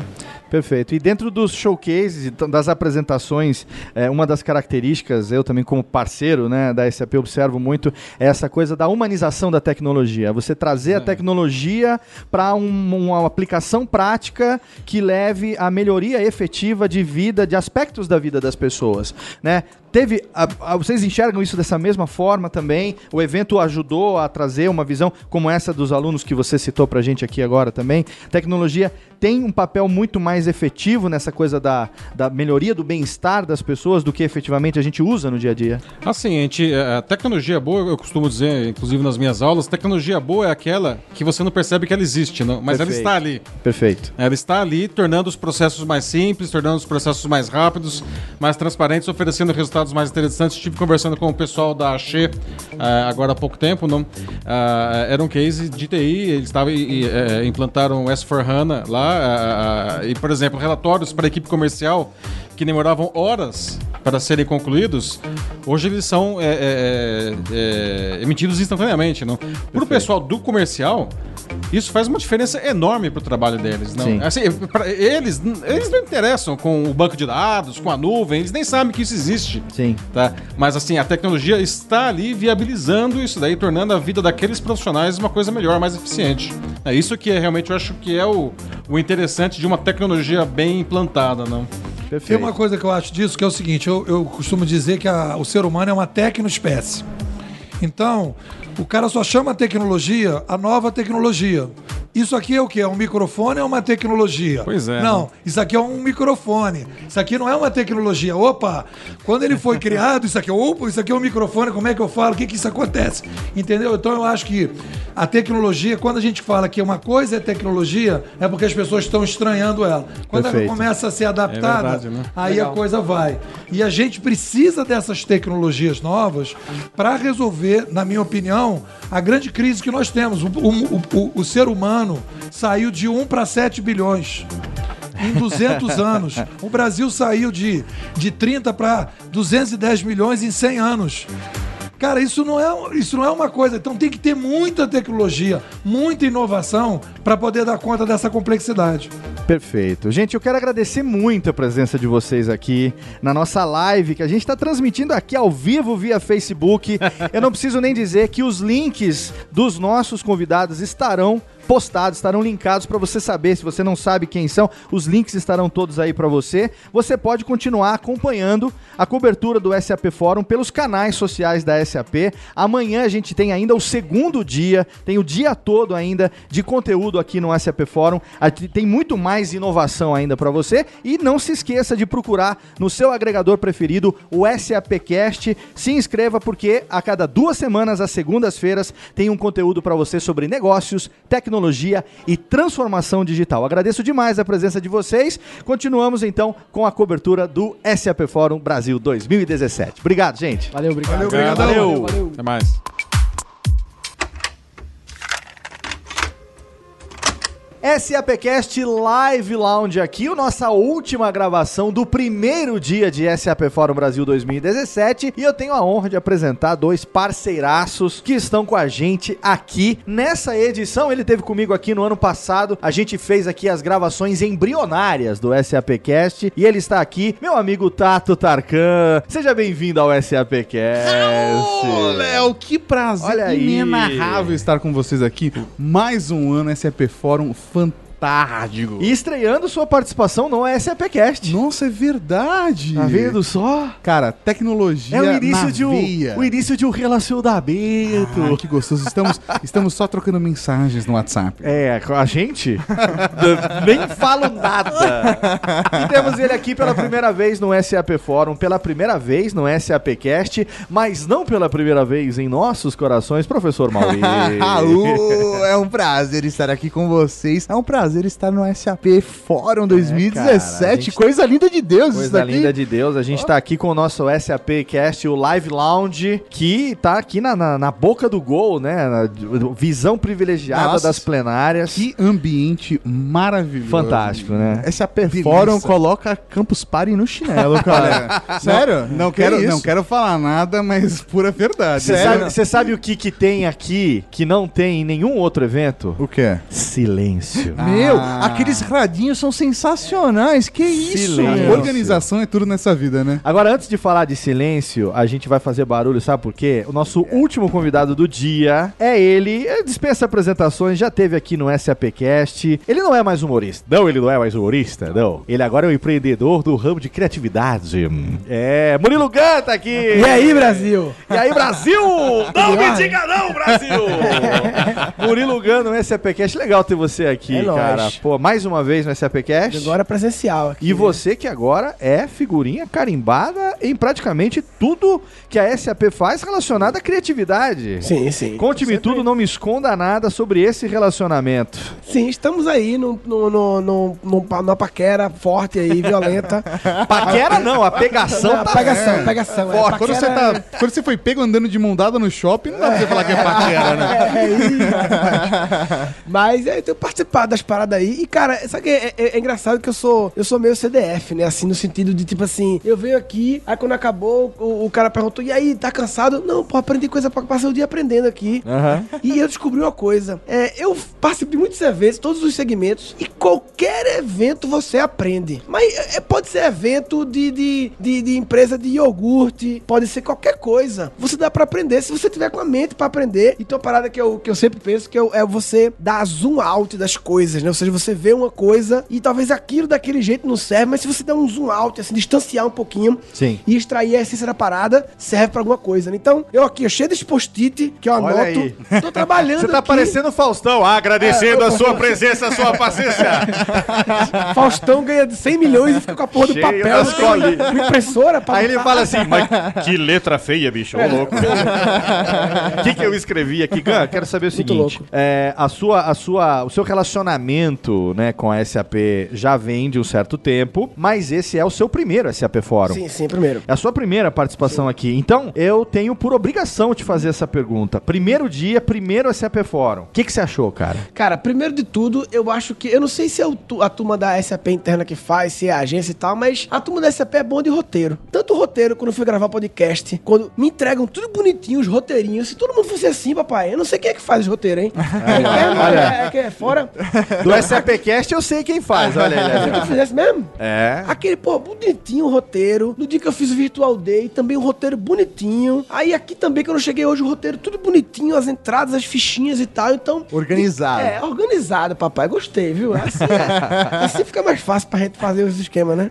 O SAP Fórum é o maior evento da SAP. A SAP Mundial tem dois eventos gigantes. É, o primeiro, como chama, Max? O S- SAP Sapphire, o Sapphire, que é nos Estados Unidos. E o segundo maior evento da SAP no mundo é esse SAP É? Fórum aqui. É o maior evento ah, América Latina e é o principal evento da SAP no calendário do ano inteiro. E você, esse ano, não só está participando pela primeira vez, como você foi convidado e desempenhou com maestria o papel de mestre de cerimônias de uma plenária. E como é que tu sabe que o mestre tu não tava vendo? O que, que você acha que eu tô fazendo aqui na A, pau- a pauta. Recebeu a pauta. É Com radinho. É, papai. Tá achando que. é? Eu tenho um radinho aqui, ó.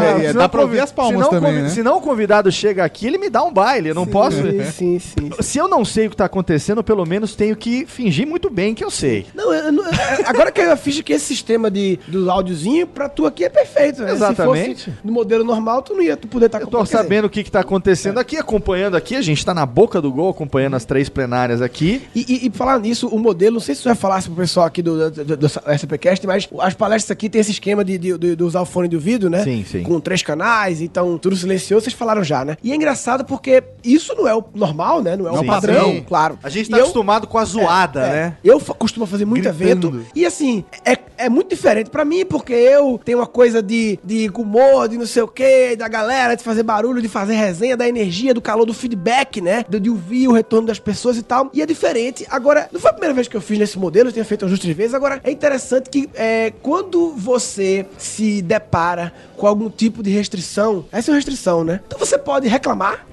Porra, assim é foda. Ah, não sei o quê. Não, assim não dá. Mano. Aham. Outras piadas ninguém ouve, ninguém não vê esse povo tá rindo. Ou você pode simplesmente fazer a seguinte pergunta: Como eu posso fazer algo que eu só poderia fazer com essa restrição? Perfeito. É você olhar pra restrição com o olhar de o que, que essa restrição me permite fazer, que sem ela eu não permitiria não poderia Tornar fazer. algo único. Tornar único. Aí o que acontece? Eu fiquei fazendo fazendo a resenha aqui. uma- Oi? Mais perto? Mais perto? Ah, do microfone, foi. Ele tava me lembrando do que eu mesmo fiz. Caso eu não saiba. o que eu estava caminhando pra falar que eu fiz há uma hora, eu estava me lembrando. ok. Mas aí eu fiquei fazendo a resenha de tipo, eu tava na, na faixa do meio, né? Na, na faixa 2, tinha um e a 3. E eu falava pra galera o seguinte, ó, vamos. Quando eu falar um, dois, três e já, todo mundo levanta, bate uma palma e senta. O pessoal do lado fica, que porra é essa? Só pra gerar um, um, um o pessoal do lado achar. Você sabe em que momento que ele se Aí assustou? levanta, bate e senta. Você sabe em que momento que o Gun se assustou? Quando ele falou isso e metade das outras duas plenárias fizeram a mesma coisa. Porque os caras estavam na plenária do lado, mas estavam ouvindo a plenária dele. Não pode, pô. Aí, aí, entendeu? Aí não pode. Aí, porque esse tipo de formato permite isso também, né? Você tá sentado numa plateia, mas tá ouvindo a outra. E isso é muito louco porque eu vi muita gente com fone de ouvido andando pelo evento e ouvindo uma plenária específica. Encontrei, fui entrevistar e falar que estava, eu tô ouvindo aqui um Não, eu filósofo no- que tá numa outra plenária Eu fui lá. no camarim comer uma maçã, não sei o que, fiquei ouvindo e tal. E, enfim, é, eu só lembrei disso porque essa, essa restrição acaba gerando uma resenha diferente. Uma hora eu fiz, galera, discretamente pra eu saber quem tá ouvindo, levanta e espreguiça assim, só pra saber. então, são possibilidades que você só tem com esse esquema. Né? Excelente. Muito bom, muito Gun, eu bom. queria saber também o seguinte: é, a gente que conhece você de longa data viu uma evolução, uma mudança de perfil. Uma mudança que, na verdade, quem te conhece de longa data mesmo sabe que você sempre foi assim. Você Sim, começou sim, sim, assim, sim, lá ainda jovem, empreendedor, lá no Nordeste. E, mas quem te conheceu como humorista antes é, se- pode ter se surpreendido Uhum. Quando você colocou o lado criativo empreendedor pra fora, que é o lado, na verdade, o seu lado original. Sim, é o padrão. Lá da empresa, quando você criou, na época ainda pré-bolha, e a gente que conhece a sua história, que ouviu você já lá no Leadercast com o Luciano Pires, em outros podcasts também, a gente conhece muito bem a sua história. É, mas conta um pouco pro ouvinte do SAPcast, é, como tem sido, porque você hoje é, e eu sei disso porque eu sou amigo de rock, você hoje é um dos palestrantes de criatividade mais solicitados do país. E é, eu não tô falando isso porque eu tô na sua frente, até porque não é mentira, né? A gente sabe pela sua agenda, quem te acompanha nas redes sociais, hoje você tá aqui, amanhã você tá em Curitiba, depois amanhã você tá em Porto Alegre, Recife e tudo mais. Ou quem convida ele pra tomar um chopp ou gravar um podcast sabe que é difícil. Pois é, você sabe, você sabe quantos anos faz que eu tô tentando gravar um Radiofobia com Ah, ele? não, eu eu não sei, eu tô tentando aos quatro, velho. Você sabe, você sabe que, que ele tá me devendo Radiofobia que ele prometeu pra mim na fila das Casas Bahia do Shopping Santa Cruz em 2011.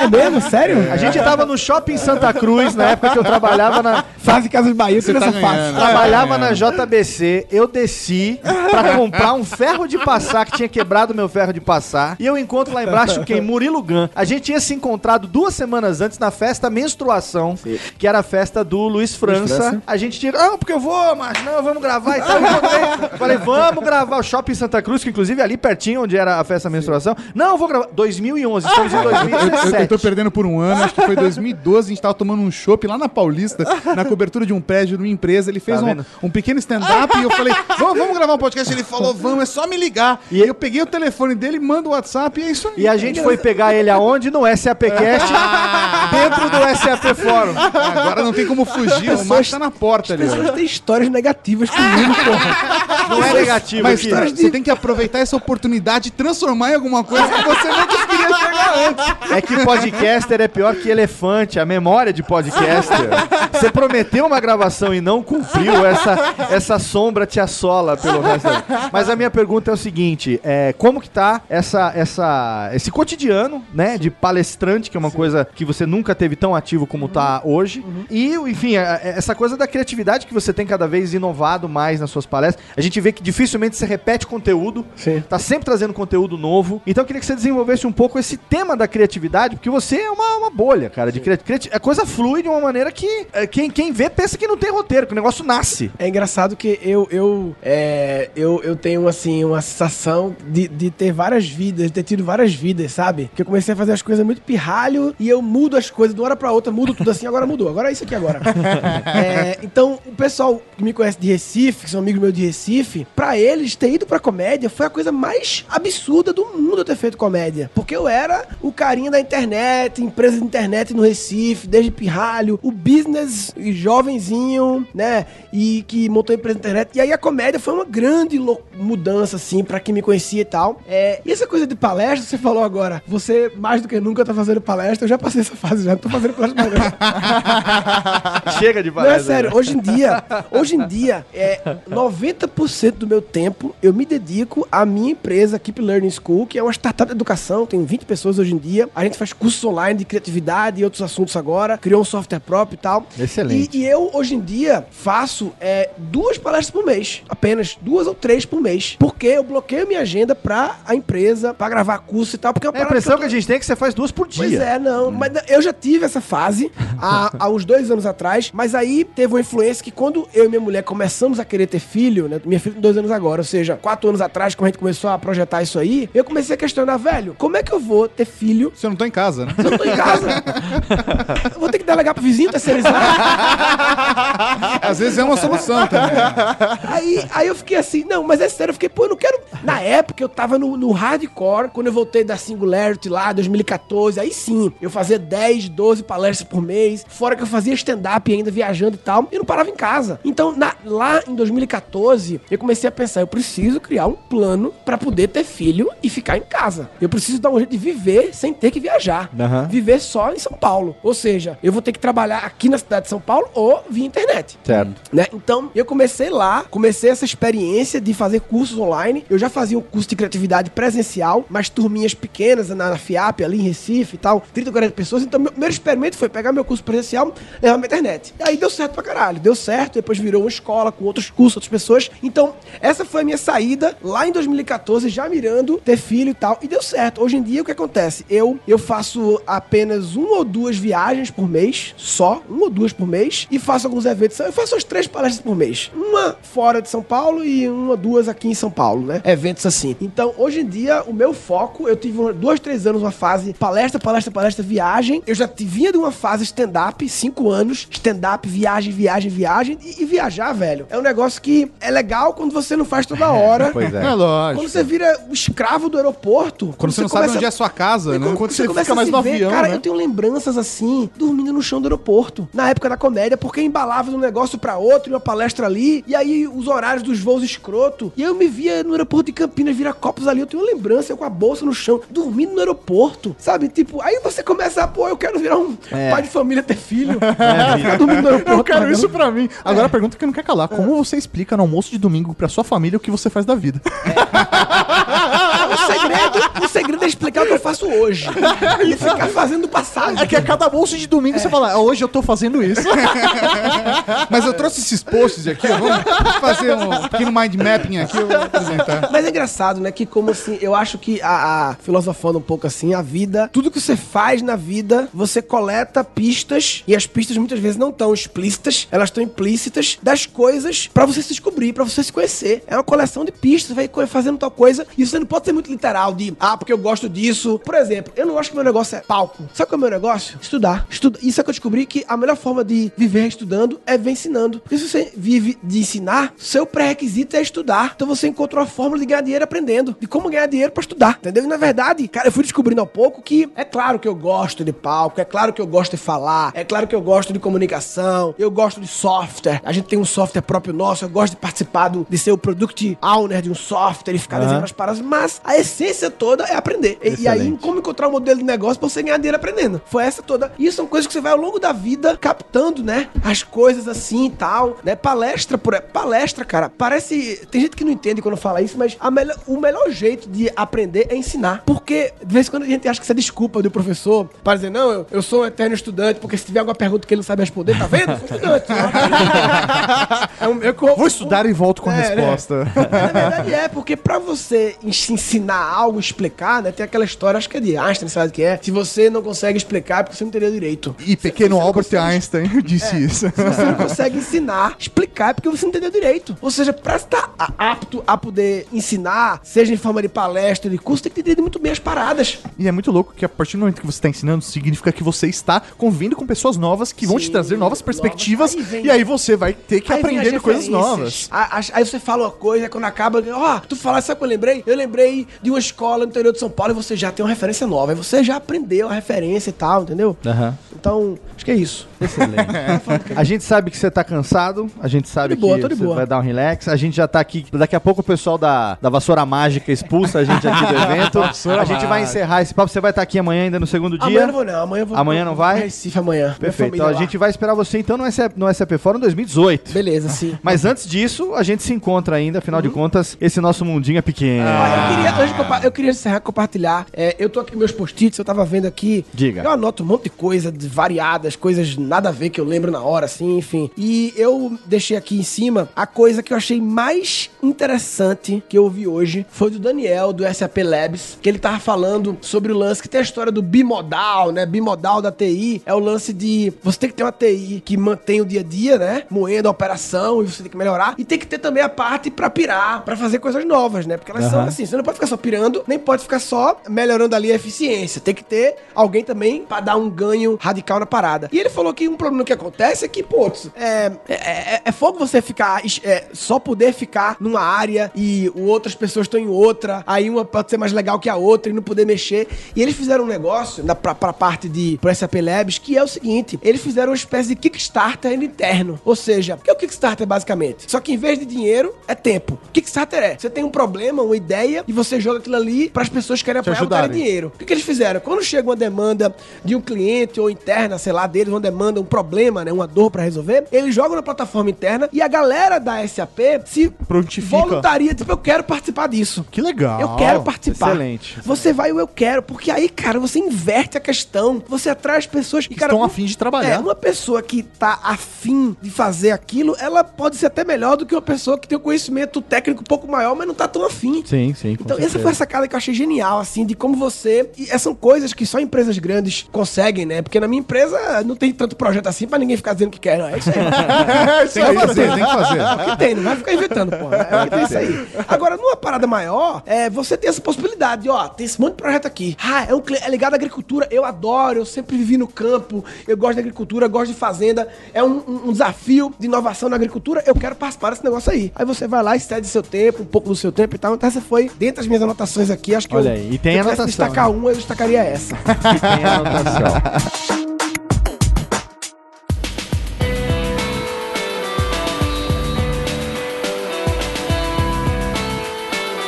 obviamente nós não poderíamos fechar o ano sem receber uma presença ilustre no SAPcast. É com muita honra, com muito orgulho, com muita gratidão que eu, Max e Rodrigo, recebemos aqui a presença da presidente da SAP Brasil, Cristina Palmaca. Que prazer falar com você mais uma vez, Cris. Olá, Léo, Max, Rodrigo, que prazer ah, para mim participar desse projeto que eu tenho maior orgulho, né? Muito orgulho de ter começado isso já há quanto tempo? Já há quase dois anos. Já passou de dois anos, a gente vai pro terceiro ano agora. É fantástico a repercussão e pra gente tem sido uma grande experiência, uma nova forma de falar de tecnologia aí com as pessoas. Então, obrigado pelo apoio e a gente tá com- concluindo o ano fantástico pra gente. Então, tem muita coisa pra falar e expectativas muito positivas para ano que vem também. A gente aqui agradece a sua disponibilidade de falar com a gente nesse último programa do ano. E eu queria saber de você o seguinte, Cris, pra gente começar o nosso papo aqui. É, o tema da sua palestra no SAP Fórum 2017 foi Ruptura e Tecnologia, como vencer na economia digital. Eu, Max e Rodrigo, a gente esteve lá, a gente esteve lá o nosso estúdio do SAPcast, o Live Lounge, e de lá a gente pôde acompanhar muita coisa bacana, inclusive a sua palestra. Então, eu queria perguntar, baseado no que você disse lá no fórum, de que forma esse tema afeta as empresas e o que, que você poderia contar para o ouvinte do SAPcast sobre esse assunto de ruptura e tecnologia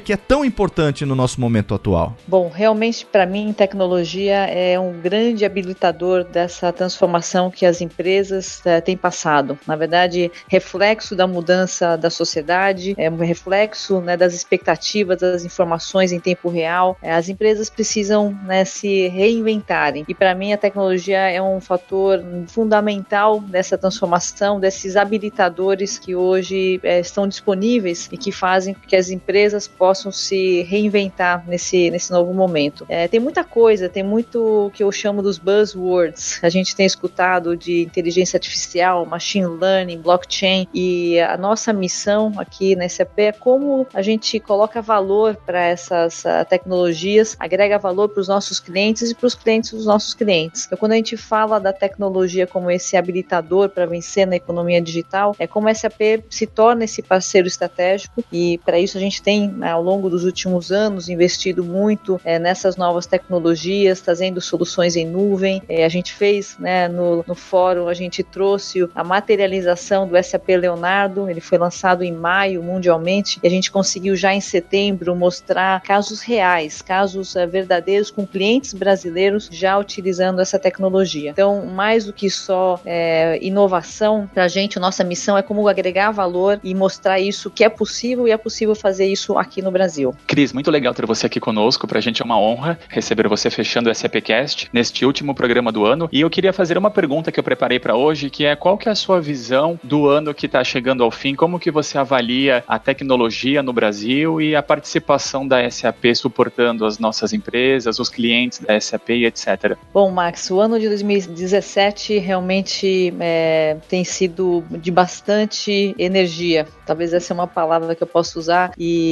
eu acho que a gente está chegando é, bem alinhado na estratégia da SAP mundialmente, né? Para a gente ser a empresa de nuvem, que a gente chama aqui internamente The Cloud Company. Para mim é uma grande honra ver essa transformação. Né? Eu estou aqui à frente da SAP já há mais de quatro anos, mas os últimos sete trimestres a gente tem crescido as nossas ofertas de nuvem de uma forma muito acelerada. É, em vários trimestres com três dígitos, a gente acabou de anunciar nosso terceiro trimestre crescendo dois dígitos, já numa grande base é, de clientes é, que estão com a gente vendo os benefícios de a gente ir para plataformas de inovação rodando em nuvem. E para a gente, quando a gente fala nuvem, é, são várias a, as, as soluções, as aplicações que a gente tem. A gente tem o RP em cloud totalmente localizado, que trouxe para a gente um universo diferente de empresas, de empresas é, médias e pequenas, que às vezes não têm toda a estrutura de TI, querem simplificação, é, querem é, mais rapidamente ter a valorização né, dos seus negócios. Então a gente entrou num universo diferente para a gente. Então aqui crescemos de uma forma acelerada. A gente tem soluções para a parte de RH, de gestão de pessoas, de success factor. A gente tem o Hybris com e-commerce e social media e marketplace. A gente tem o Ariba, né, fazendo a, toda a gestão de fornecedores. A gente lançou Concur né, para toda a gestão de viagens. É, esse ano trouxemos localizado para o Brasil. Temos Field Glass, é, temos toda a plataforma, né, SAP na nuvem. Então, quando a gente fala nuvem, e para a gente, a gente tem muito orgulho desse crescimento, é, a SAP é uma empresa completa que consegue trazer esses benefícios para os clientes aqui no Brasil, sempre olhando né, localização, é, produtividade, simplificação. Então, isso deu uma possibilidade de a gente ser um parceiro muito estratégico. Adicionalmente, obviamente, como já comentei, do SAP Leonardo, que, que traz né, todo o máximo né, de inovação com machine learning, blockchain, inteligência artificial, é toda a parte analítica que é fundamental nesse momento. Então, quando eu olho 2017, é, eu fico muito feliz, é, não somente pelo portfólio, mas muito mais pelos casos de sucesso que a gente conseguiu alcançar com os nossos clientes, né? Sejam clientes de vários segmentos, os mais tradicionais, né? A gente conseguiu fechar um grande projeto que está começando agora com a Citrosuco, é, trazendo inovação para o agronegócio, que para a gente é um segmento fortíssimo. A gente já tem casos, né, dentro da parte de agronegócios, da parte digital farming, granjas digitais, é, é,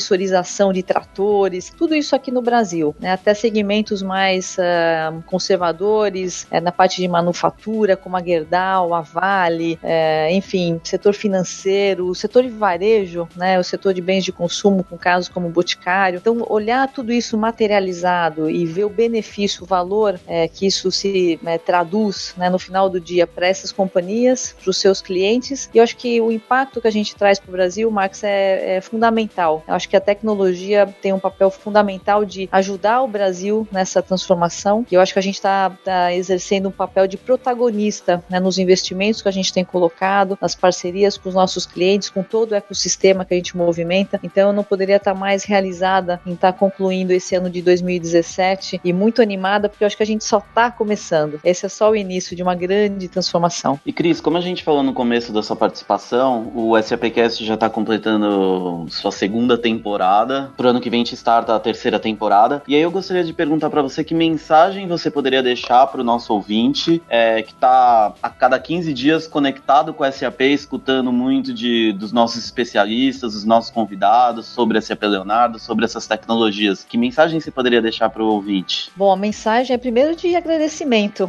né? Entender que a gente tem tantas pessoas que estão interessadas em ouvir o que a gente tem para falar de tecnologia, conhecer os nossos casos, os casos de sucesso dos nossos clientes. Então, primeiro um agradecimento para quem a gente já trouxe e tem esse interesse, essa conexão, né? E talvez a coisa mais importante é que a gente vai ter muita coisa para falar o ano que vem, Rodrigo. A gente, é, de novo, trazendo o Leonardo, a gente começou os primeiros uh, casos agora. A gente tem é, já um pipeline de projetos é, que a gente está prototipando neste momento. É, então, ou seja, vão sair é, casos e, e, soluções e impactos é, muito grandes. A gente tem feito parcerias e tem trabalhado num projeto muito próximo de startups. Então, não só a gente fala muito do, dos casos das grandes companhias, mas a gente tem cada vez mais é, estado próximo das startups e daí saem ideias é, fantásticas de conexão dos nossos produtos, nossas tecnologias, com ideias inovadoras é, da, dessa galera que está desenvolvendo e pensando é, é, realmente é, funcionalidades e soluções disruptivas. Eu acho que essa parceria né, entre nós,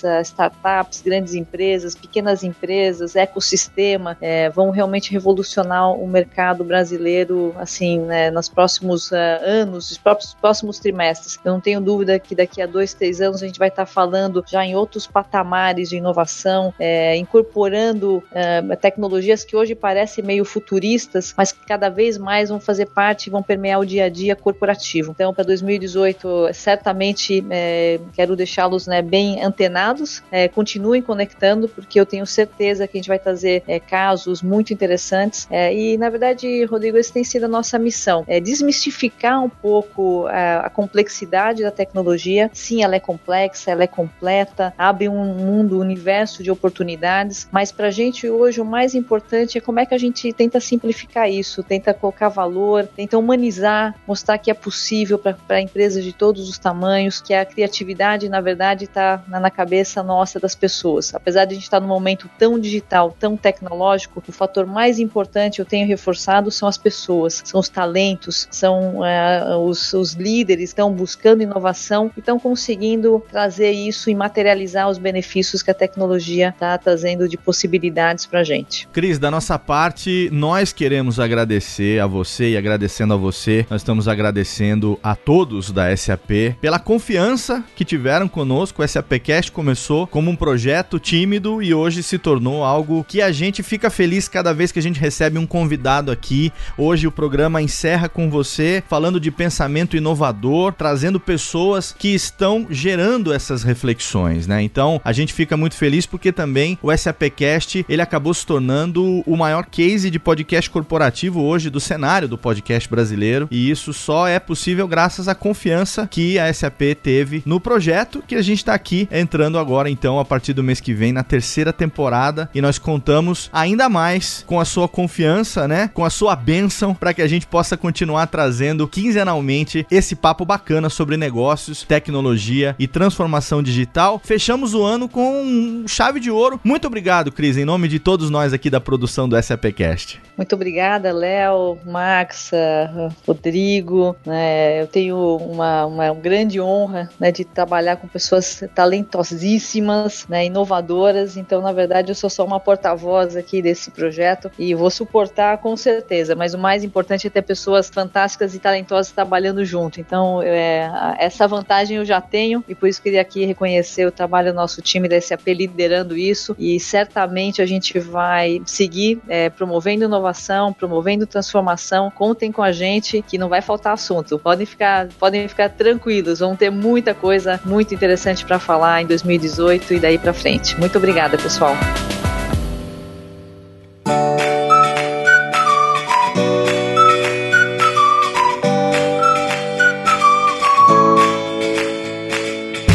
Obrigado, Cris. Max e Rodrigo, poderíamos encerrar o ano de forma melhor? Acho que não, né? Acho que não, Léo. Com certeza a gente teve o melhor fechamento que a gente podia imaginar. Espero que o ouvinte goste. E você, meu amigo Max, qual a sua reflexão nesse finzinho de ano? A gente que faz uma pausa agora de um mês, vamos dar uma descansadinha, né? E no dia, agora já podemos confirmar que no dia 15 de janeiro de 2018 estaremos de volta com o primeiro episódio da terceira temporada do SAPcast, seu Max Cunha. É isso mesmo, Léo. E você viu que legal a mensagem da nossa presidente, né? Da presidente da SAP Brasil, Cristina Palmaca, que não só elogiou todo o trabalho que a gente tem feito, como disse que está disponível para nos ajudar no ano que vem e deixou bem claro que assuntos não faltarão para os nossos ouvintes. Exatamente. Ano que vem a gente está de volta, então, a partir do dia 15 de janeiro, o primeiro episódio da terceira temporada do SAPcast. Durante esse período agora de férias, de descanso, de festas, você pode aproveitar para reouvir os episódios que você mais gostou, para eventualmente ouvir algum episódio que você não tenha conseguido ouvir. Você sabe que todos eles estão aí disponíveis no seu feed, no seu agregador preferidos. E aqui nós encerramos essa segunda temporada. Muito obrigado, meus companheiros de SAPcast, por mais um ano, um ano excelente, hein? Um ano que nós trouxemos aqui muitos convidados excelentes e um conteúdo de altíssima relevância para os nossos ouvintes. É isso mesmo, Léo. Acho que eu perdi a conta de quanta gente participou aqui com a gente.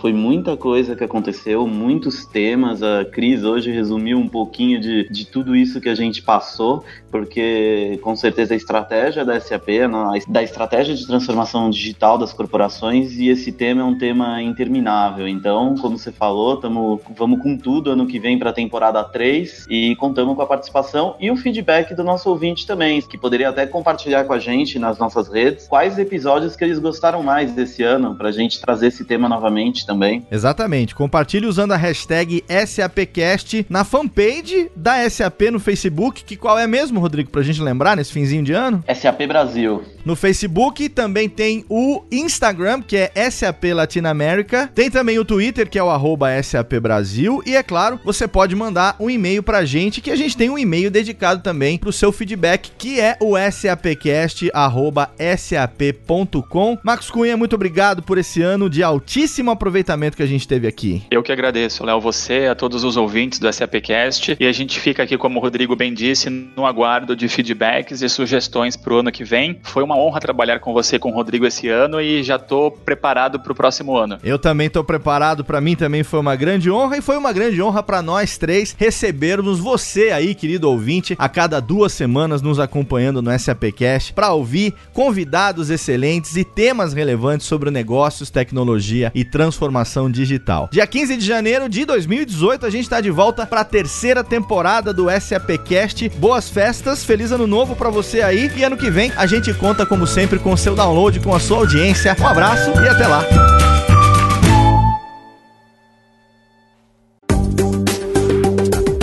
Para mais conteúdo SAP, acesse sap.com.br.